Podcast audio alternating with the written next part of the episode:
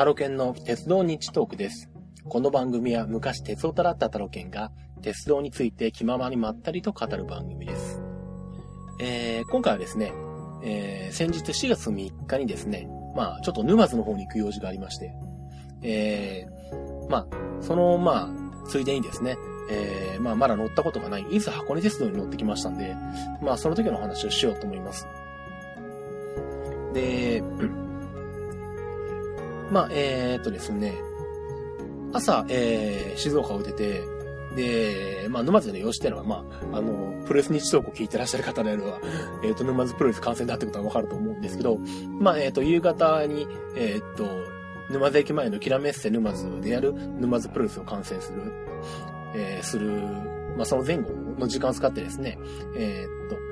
まあ、伊豆箱根鉄道に乗ってきたんですけども、えー、最初ですね、青春18を1日分使っていこうと思ったんですよ。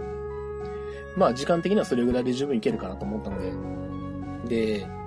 まあ他に青春18使う予定がなかったんで、静岡駅前の、えー、の金券ショップに行ってですね、あの1日分の青春18切符を買ってですね、で、静岡駅に行ったんですね。で、列車のですね、発車形状を見てたらですね、乗るつもりの列車がなくてですね 表示されてなくて、一応なんだろう、あの、iPhone の、えっと、乗り換え案内プラスだったかな？一応あれを見て、えー、っと、乗り換え案内プラスの、あの、説明には、あの、今回の、あの、地震の影響で運行本数が減らされてるんですけども、まあ、それも、えー、考慮した、えー、っと、乗り付けを表示してますって書いてあったんで、ちょ、あの、出てくる通りに、列車走ってんだろうなと思って行ったんですけど、そしたらですね、全然走ってなくてですね、駅に着いてから、え、ー、と、次に、えっ、ー、と、上りの電車が出るのは30分後とかだったな。でも、それじゃ乗り継ぎが全然ダメなのでですね、えー、諦めまして、で、まあ、新幹線に行くことにしまして、で、まあ、しょうがないんで、一回あの、時間があったんで、青春18切符を買った金券ショップのところに行ってですね、ちょっとあの、すいませんけど、あの、あまりにちょっと思ったより本数が少ないので、あの、青春18切符ちょっと使えない、使えなさそうなんでって言って、あのー、払い戻させてもらってですね。で、まあ代わりに、えー、っと、小田原までの新幹線重積特急券と、まあ乗車券が一緒になってるまあ新幹線対する回数券のバラ売りですね。まああれを買って、まあ小田原まで新幹線で行ったんですが で、まあ、それで新幹線で小田原に着いて、で、先にまず大雄山線の方に乗ったんですね。で、まあ、この、伊豆箱根鉄道の大雄山線ですね。これが、えー、っと、まあ、10キロ弱の路線になってます。9.6キロだったかな。で、まあ、乗車時間は終点の大雄山まで20、えー、と20分ぐらいです。えー、っと、全線単線で、えー、電化されてますね。JR と同じで、えー、直流 1500V。えー、線路の幅も JR の在来線と一緒で 1067mm と。で、走ってる車両はですね、えー、っと、伊豆箱根鉄道の、えー、っと、5000系という列車。まあ、この、えー、大雄山線の方はこの5000系という車両に統一されてますね。18メートル級の3両編成の1種類のみになってます。で、まあ、これが18メートル車、18メートルの、まあ、車両になってる理由っていうのがあって、えー、っとですね、半径100メートルの急カーブがあるので、車体長20メートルの車両は入線できないそうです。どこかというと、あの、三島の次の駅、じゃ、えっ、ー、と、小田原の次の、えー、っと、何だったかな？緑町か。えー、っと、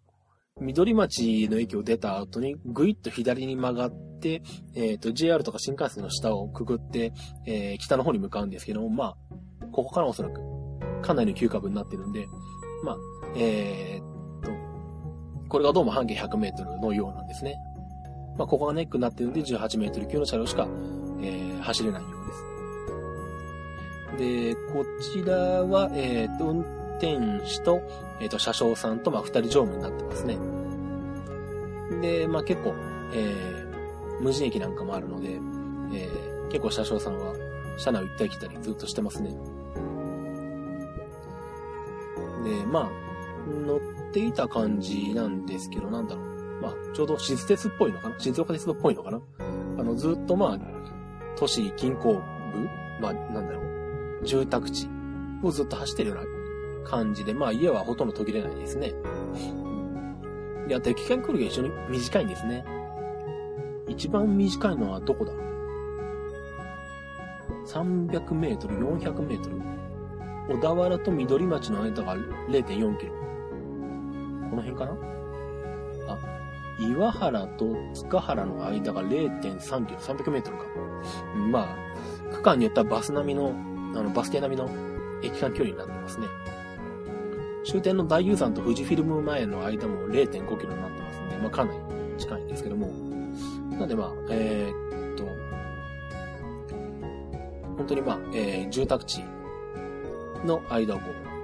ちょっとずつこう止まってお客さんをこう乗り、えー、拾っていったり下ろしていったりするような感じでですね、走ってます。で、全線単線で、えー、っと、交換設備があるのが、和田、和田ヶ原、えー、っと、なんだったかな？え、和田ヶ原かな？和田ヶ原でいいんですね。と、え、っと、相模沼田と五百羅漢か。それ以外は、まあ、交換設備はないと。まあ、あのー、節電の影響で、あの、運行本数がかなり減らされていたので、私が乗ったこの4月3日は、途中で交換が確か1回ぐらいしかなかったんですけどね。あと、まあ、ちなみにですね、まあ、乗ってて気がついたのが、えっ、ー、と、この伊豆箱根鉄道は、あの、交換駅に対する同時進入っていうのを許可してるみたいですね。あの、同時進入って何なのかというと、あの、まあ、単線で電車が走ってきて、あの、交換設備がある、あの、駅に入ると、えー、まあ、一般的にはまあ進行方向左側の線路に入って、えー、駅に止まって、で、反対側から来た電車も、えー、進行方向左側の駅に入って、で、そこですれ違いをするんですけど、あの、正面衝突事故とか、まあ、あの、ポイントの切り替えが間違ってたりとか、えー、何かしらトラブルがあると、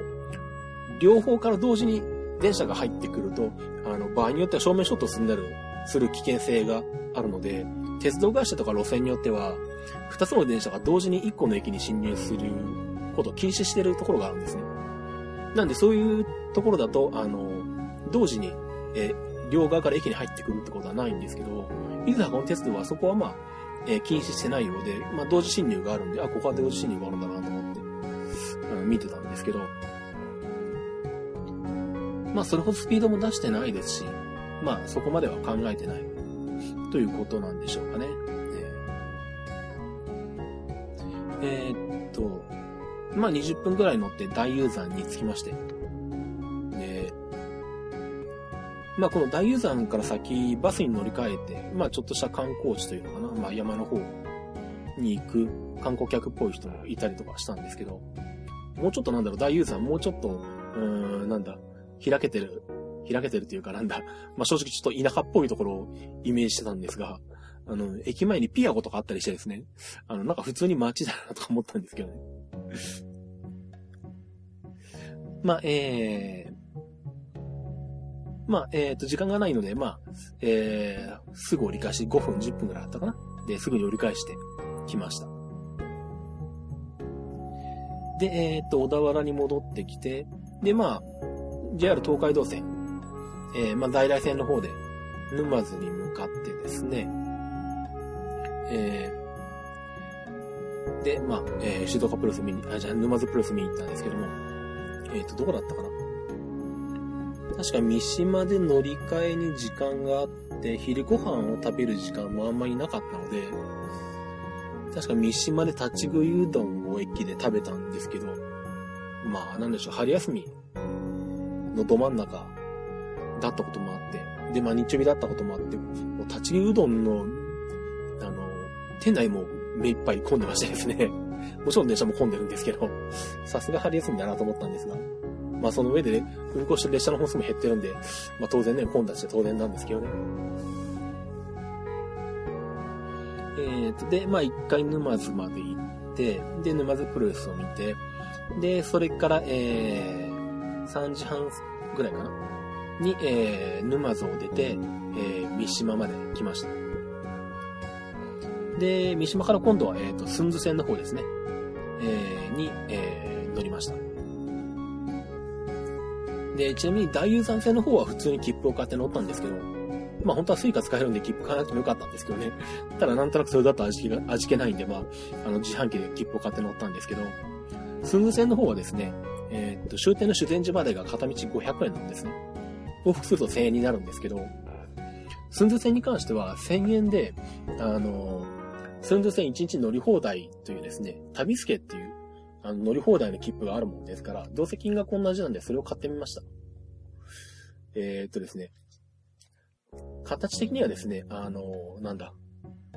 よく神社、お寺？わかんないけど、である通行手形みたいなやつありますよね。あれの形をした五角形の、まあ、紙でできた切符でちょっと厚紙になってて、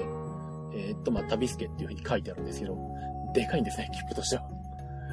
本当のあの通行手形ぐらいの大きさ。下手したら、ちょっと大きめの方に当たるのかな、それも。なんで、幅が、多分十何センチ。違う、幅が10、15、6センチ。縦も10、2、3センチ。うん。ちょっと切符としてはでかいなと思ったんですけど、まあいいんですけど。えー、まあそれを三島駅で買ってですね、えっ、ー、と、往復してきました。で、えっ、と、こちら寸津線の方はですね、えっと、距離が20キロ弱ですね。えっと、19.8キロ。えー、乗車時間にして35分ぐらいです。で、えっと、まあ、電化、単線、え直流 1500V、え線路の幅は在来線、JR の在来線と同じで 1067mm。まあ当然ですね、踊り子が乗り入れてくるんで、当然 JR の東海道線なんかと同じ規格じゃなきゃいけないんですけども。ただまあ、この時期、今のあの、節電の時期は、あの、踊り子は全部運休してるので、まあ、えー、この4月3日は、えー、伊豆箱根鉄道の電車しか走ってなかったんですけども、で、伊豆箱根鉄道のこの寸津線の方ですね、大雄山線の方は、えー、車掌さんが乗っててワンマンじゃなかったんですけど、寸津線の方はワンマンですね。運転手さんがドアの開け閉めとか、切符の確認もやってますね。で、寸津線の方、三島を出ると、えー、っとですね、最初は三島なんとかって駅が続くんですけど、えっと、三島広小路と、三島田町と、三島二日町。まあ、この辺が結構なんでしょう、三島の、まあ、市街地の中にあるようで、えー、っと、結構お客さん乗ってくるんですね。下手したら始発の三島よりも三島広小路の方が、お客さん乗ってきたんじゃないかな。結構な数乗ってきましたね。で、土地の三島田町も、三島二日町も、結構あの、修善寺方面に乗ってくる人が結構いてですね。まあ、この辺は何でしょう。あのー三島の近郊と、まあ、それよりも自然時間の駅の、駅との間でこう人の行き来が多いんでしょうね。で、この三島と三島がつく3駅と、その次の大場駅までが三島市内になるのかな。で、この大場駅の方ところに、えっ、ー、と、車庫がありますね。で、ちなみに、えっ、ー、と、大雄山線の車両もこの寸津駅、寸津駅じゃない、寸津線の、えっ、と、大場駅で、えー、あれかな？あの、車両検査とかするのかな？なんで、あの、大雄山線の電車が、あの、JR を通って、まあ、ここまで改装されてきて、大場まで改装されてきて、えー、車両の検査なんか受ける、保守を、あの、受けるようですね。で、この、三島なんとかという駅よりも、えー、っとなんだ、まあ、修善寺側の駅ですね。あの、まあ、この三島なんとか三島広小路、三島田町、三島二日町は、えー、交換設備がないんですけども、それ以降の大場駅以降はですね、ほとんど全部、全部じゃなかったかな。うん、まあ、ほとんど、えー、っとですね、交換設備があるので、まあ、毎回、毎駅ごとに、えー、っと、すれ違いができるようになってましたね。まあ、この辺、あの、まあ、踊り子も入ってきたりとか、運行本数も多いせいかもしれませんけども。で、えー、っと、途中、高田郡神波町を取りつつ、伊豆の国市に入って、まあ、伊豆長岡が土地になりますね。まあ、伊豆長岡、まあ、踊り子とかも、あの、入ってくるんで、もうちょっと観光地っぽい駅を想像してたんですけど、まあ、思ってたよりは、私が思ってたよりは、普通の郊外駅っぽかったんで、あの、ちょっとイメージは違ったなと思ったんですけど、まあ、降りてはいないんですけどね。で、えっ、と、終点の、まあ、修善寺。えっ、と、これは伊豆市にありますね。ちなみに、この修善寺の手前の大人ぐらいだったかな。から牧野坊修善寺の間がですね、ぐーっと線路が曲がってて、90度以上、ほぼ反対向きにこう U ターンするぐらい線路が曲がっているんで、ほとんど曲線で、あの、なかなかちょっと面白いというかですね。まあ、車内放送でも、あの、カーブが続くのでお気をつけくださいっていう、車内放送がかかったぐらい、カーブが連続してますね。で、まあ、修善寺に着いたんですけども、修善寺の方は、さすがにあの、観光地の、あの、ターミナル駅らしい感じで、あの、駅前に、あの、ロータリーがあって、まあそこにタクシーが止まったりとかしてですね、まあいかにも観光地がこの先、あの、観光客の人がこの先まだ、えー、どこかに向かうよという感じの駅になってましたね。で、まあここもまあ、5分10分で折り返してきたんですけど、えー、っと、帰りの電車の中でですね、どの辺だったかな？他京とかこの辺の前後だったかな？で、たまたま地震復興が入ってですね、あの、列車が急停車しまして、ただいま地震速報のため停車しましたということで、2、3分ぐらいかな？止まりましたね。まあ特に問題もなかったですし、揺れも感じなかったぐらいなんで、まあすぐに出発したんですが。ちなみに、えー、っと、この寸津線の方はですね、車両形式もいくつかあって、7000系、3000系、1100系とか1300系とかあるのかな。え、っと、クロスシートの車両もあって、うん、いいアコモデーションしてるなと思ったんですけど、大山線の方は全車でロングシートですね。これで三島まで折り返してきまして、まあ三島から先どうしようかあんまり考えてなかったんですけど、普通で行くのか新幹線で行くのかも考えてなかったんですけど、たまたま、えー、っと、寸津線の電車が三島に着く1分後に東海道線の下りの電車があったのかな。で、まあ多分無理だろうと思いながら走ったら乗れちゃったので、結局そのまま乗ってってですね、まあ普通列車に帰ってきたんですが、今、えっ、ー、と、東海道線がですね、全部列車を富士で一回こう、運転を打ち切って乗り換えにしてるんですね。で、まあしかも、あの、富士から先の乗り換えについては、あの、富士の駅で、えー、お尋ねくださいみたいな形でですね、車内でも案内されてないという状態なんですけど、まあどうも、あの、要は何でしょう、まあ計画停電とか、あの、いろんな影響で、あの列車が、列車に遅れができた時に、えー、富士よりも西側に影響が出ないようにするために、あえてここで運転を一旦打ち切ってる。っていうのがその理由のようです。ということで、えー、っと、今回は、えー、伊豆箱根鉄道に乗ってきたお話でした。では、切符地のコーナーに行きたいと思います。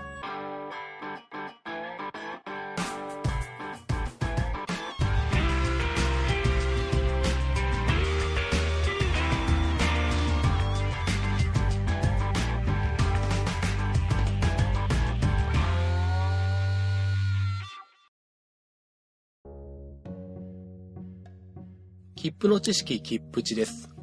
このコーナーは切符のルールを知らなかったばかりに損をしてしまうことがないよう正規の方法でお得に鉄道に乗っていただくためのコーナーです。えっ、と、今回はですね、えー、鉄道日トークにしては珍しく、えー、リスナーの方からですね、メールをいただきましたので、まあ、その話題を取り上げたいと思います。えー、メールをいただいたのが KMT さんという方からなんですけども、えー、っと、まあ、タイトルがですね、JR 定期券の購入不条理についてという内容です。で、まあ内容はですね、えー、っと、まあ長くなるので、かいつまんでお話ししますと、えー、っと、まあ、お子さんが、えー、JR で通学される、されてるんですね。で、まあ、楽器定期というのがありますと。まあ、要は、学校の、あの、1学期、2学期というのに合わせて、まあその期間、その区間、その期間か。その期間、えー、使える定期券ですね。というのがあるんですけども、まあ、それを購入するのに、えー、っと、片道分切符を買わなきゃいけないと。まあ、っていうのはあるんですね。あの、まあ、この楽器定期に限ったことじゃないんですけれども、えー、まあ、通学定期を買うには、一回学校に行って、あの、通学証明書を発行さしてもらわないといけないんですね。なんで、とりあえず乗車券を買って、学校に行って、通学証明書を発行してもらって、それでやっと、えー、通学定期が買える状態になるんですね。で、しかも、えー、まあ、通常の1ヶ月、3ヶ月、6ヶ月定期っていうのは、あの、自宅の最寄り駅でも買えるんですけど、この楽器定期に関しては、えー、学校の最寄り駅でしか買えないと。なんで、まあ、えー、定期券を買うのに、えー、乗車券を買うっていうのは、不条理じゃないかというような、まあ、メールをいただいたんですね。で、まあ、こういうのはなんとかならないんでしょうかというようなお話だったんですけども、えー、っとですね、まず定期券からお話ししますと、まあ、あんまりこの頃は定期券のお話はしてこなかったというか、まあ、一回もしてないんですけども、どうしてかっていうと、あの、私がまず JR の定期券を使ったことがないんですね。で、まあ、今もあの、特に電子通学と、えー、通勤とかしてないんで、あの定期券自体使ってなくて、まあ、定期券を使ったのは大学の時とかぐらいだけなんですけど、まあ、定期券は定期券でかなり、あのあれこれあってですね、あのなんだ、まあ、安くする方法で分割購入、うんぬんかんぬんとかで話もしだすと、かなりいろんな話があるんですけども、まあ、基本的にあんまり、あの、定期に関して、知識、JR の定期に関して、知識がないっていうのもあってですね、まあ、あえてまあ、このコーナーではやってこなかったんですけど、まあ、今回ちょっとご質問いただきましたんで、あの、取り上げさせていただきます。で、まずこの、JR の楽器定期なんですけども、えー、っと、本来ですね、JR には楽器定期ってないはずなんですね。で、どういうことかなと思って調べたところですね、どうもですね、JR 西日本だけが、ここ最近、独自で、えー、発売してるようです。基本的に JR の定期券って1ヶ月定期、3ヶ月定期、6ヶ月定期しかないんですね。で、まあ、あと今回初めて知ったんですけど、JR 北海道だけは4ヶ月定期ってのを出してるようなんですが。で、まあ、えー、JR 西日本に、まあ、限定されたこの楽器定期なんですけど、まあ、当然時刻表のピンクのページにも載ってなくて、で、JR 西日本の、あの、利用者向けの案内ページ、案内サイトになっている JR お出かけネットにも載ってないんですね。で、まあ結局のところなんでしょう。あの、まあこの楽器定期って、あの、私鉄の一部とか、あとなんだ、まあバス会社とかによっては作って出してるところもあるんですけど、まあ JR としては西日本だけが独自で始めた、えー、新しい販売方法のようです。で、まあ、結局のところはこの、なんでしょう。まあ、特別にまあ、なんだろう、学生、学生、じゃあ通学定期か。通学定期自体が、まあ、通常の定期券とか女子券とかよりもかなり割安になってるんで、JR 側としては、あの、あまり、あの、不正利用を特に取り締まりたいっていうのもあって、まあ、購入方法を限定してるんですね。うん。まあ、もちろんあの、あ通学証明書とかないと、そもそも買えなかったりとかっていうのがあるんですけど、まあ、その上でさらにこの楽器定期っていうのが、あのまあ、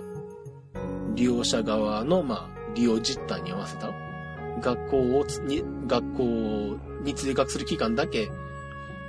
の、えー、期間だけ、なんだ、期間に合わせて、えー、っと、なんだ、購入できる、えー、まあ、さらにお得な、えー、通学定期という形で出してるので、まあ、えー、まあ、JR 西日本としては、えー、学校の無料駅でのみ発売という形をとっているようです。で、まあ、これに関しては特別な割引がもするので、条件が厳しいですよということになってくるもんですから、まあ、これはどうしようもないですよね。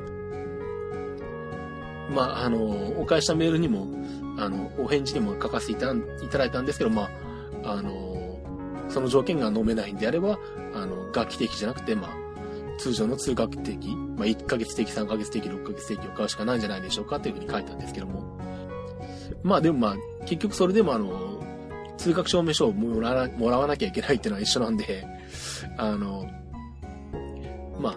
何かしらやっぱりこう、えー、乗車券を買って、まあ学校まで行かないきゃいけないっていう部分は発生するんですけども、まああとは何でしょう。まあ、あの、KMT さん、あの、駅員の方とかにも、あの、なんとかならないかのかというふうに言われたようなんですけど、まあ、規則だからということで、あの、取り合ってもらえないと。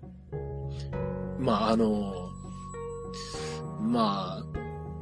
しょうがないと思います。あの、お客さんに文句を言われて、じゃあ買いますって言って、駅員が変えられるレベルの話ではないので、あの、あれですね、警察に、あの、それおかしいから刑法を変えろって言ってるのと同じような話になっちゃうので、うん、どうしようもないでしょうね。うん、だから文句を言うとしたら、まあ、あの、JR 西日本のお客さん窓口ぐらいじゃないでしょうかというふうに、一旦お返事を返させていただいたんですけども、え、っと、まあ、改めてメールの方をいただきまして、まあ、学期定期でも、まあ、通学、通常のつ、えー、通学定期でも、まあ、通学証明書をもらわないといけないっていう、まあ、ことを指摘されたんですけども、で、まあ、それに対して、えー、っと、まあ、もうちょっと、えー、っと、調べて、まあ、再度返事させていただいたんですね。で、えー、まあ、なんだ。JR の問題なんで、まあ、JR の、えー、お客さん窓口ぐらいしか、まあ、言うとしても、まあ、あの、なんでしょう、まあ、苦情を言う窓口が、まあ、ないんじゃないかと、当初は考えて、一度目はそう返信させていただいたんですけども、改めてネットで調べてみるとですね、あの、JR 北海道の例なんですけども、総務省の行政相談窓口に相談したところ、えー、まあ、総務省の、えー、行政評価、評価局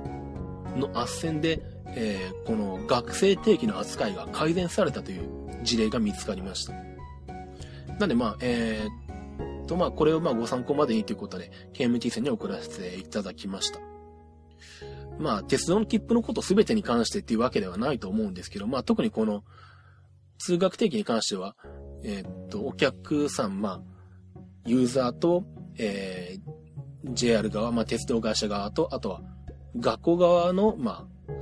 措置ですよね。まあ、通学証明書、例えば通学証明書自体を郵送で発行するとかすれば、そういう問題も発生しにくかったりとか、えー、するんで、まあ、学校側にも改善を求めるっていうのもあると思うんですけど、今回のこの JR 北海道で改善された例に関しては、あの、3月から4月って学年が変わるときの扱いを、まあ、もうちょっとこう、手続きを簡素化したっていう例なんですけども、まあ、えー、こういった内容によってはですね、あの、総務省の行政相談窓口に相談するという方法もあるようです。まあ、これは私も今回初めて知ったんで、まあ、KMT さんにいただいにいただいたメールがいいきっかけになって、ちょっと勉強させていただいたなと思ったところです。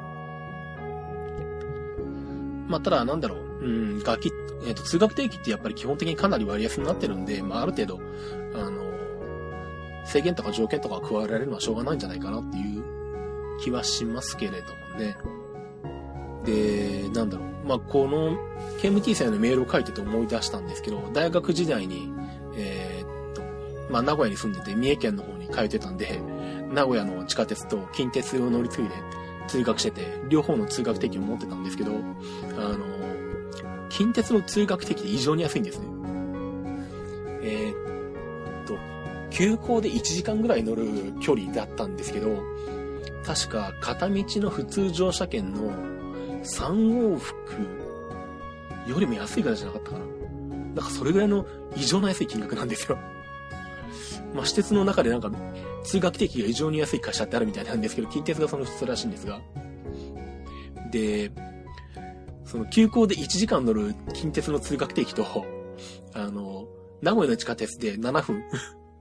乗る、えー、通学定期の金額がですね、確か1000円ぐらいしか変わんないじゃなかったかな。なんかほとんど変わんなくて 何なんだこれはと思ったあの思い出しましたね まあ JR の通学定期はこんな極端な安に安いってことはないとは思うんですけど、うん。あの、結構あの、鉄道会社によって、あの、料金の付け方が変わってくるんで、あの、面白いところですね。なんだろう、まあ、近鉄沿線で JR で通う人、あ、まあでも駅によってはあるか。うん。同じ区間で JR の通勤、通学定期買ってたとしたら多分何倍ぐらい開きになるんだろうな。うん。っていうぐらい圧倒的に安かったですね、近鉄まあ今ちょっとどうかわからないですけど、私の時代はそうだったという話ですけどね。はい。まあ、ということでですね、えー、まあ今回、えー、メールをきっかけに、きっかけにですね、まあ通学定期のお話をさせていただきました。ではエンディングに行きたいと思います。